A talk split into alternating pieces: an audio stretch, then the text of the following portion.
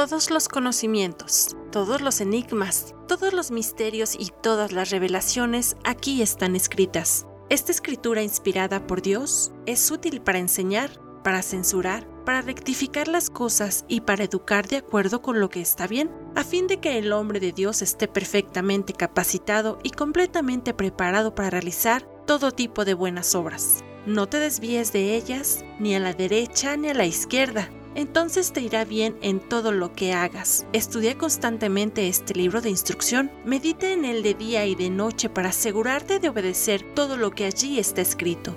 Solamente entonces prosperarás y te irá bien en todo lo que hagas. Mi mandato es, sé fuerte y valiente, no tengas miedo ni te desanimes, porque el Señor tu Dios está contigo donde quiera que vayas. Todo lo que estos pequeños audios te revelarán puede ser épico. Escúchalos diariamente con atención y abre tu corazón, porque solo este libro tiene las respuestas que te enseñarán a vivir plenamente.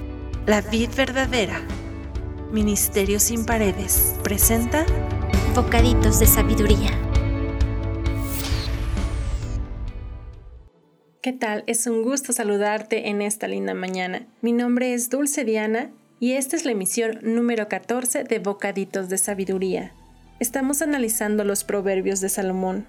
En este capítulo 6 hablamos de algo muy interesante y nos dice así, Hijo mío, si sales fiador por tu amigo y empeñas tu palabra en favor de un extraño, te has enredado con tus propias palabras.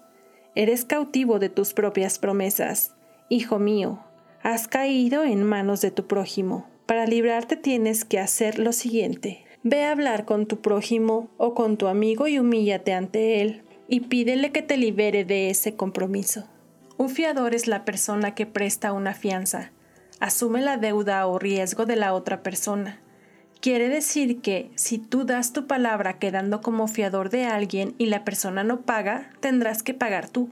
¿Cuántas amistades se han perdido por hacer tratos de dinero o quedar como fiador comprometiéndose a algo y alguno de los dos no cumplió y se pierde la amistad? Por eso es importante cumplir lo que decimos y acordamos. Es interesante ver la importancia de esta instrucción, Dios nos dice que al ser fiador de alguien es como si nos pusiéramos una soga al cuello. Por eso nos sugiere ir y librarnos, romper el trato, aunque sea humillándonos, aunque tengamos que pedir una disculpa, pero ante todo, asegurarse de quedar con nuestro amigo en buenos términos. Debemos tomar en cuenta que si hacemos algún trato con un amigo y no funciona, la amistad debe de quedar intacta. De igual manera con cualquier persona con la que se tenga un trato donde haya dinero de por medio. Sabes, Dios en su gran sabiduría sabe cuántos pleitos y enemistades se presentan por dinero. Muchas personas cambian todo por dinero, pues es una manera de demostrar que lo aman más que las personas que decían ser queridas. Por eso no debemos ser fiador de nadie ni tampoco pedir prestado.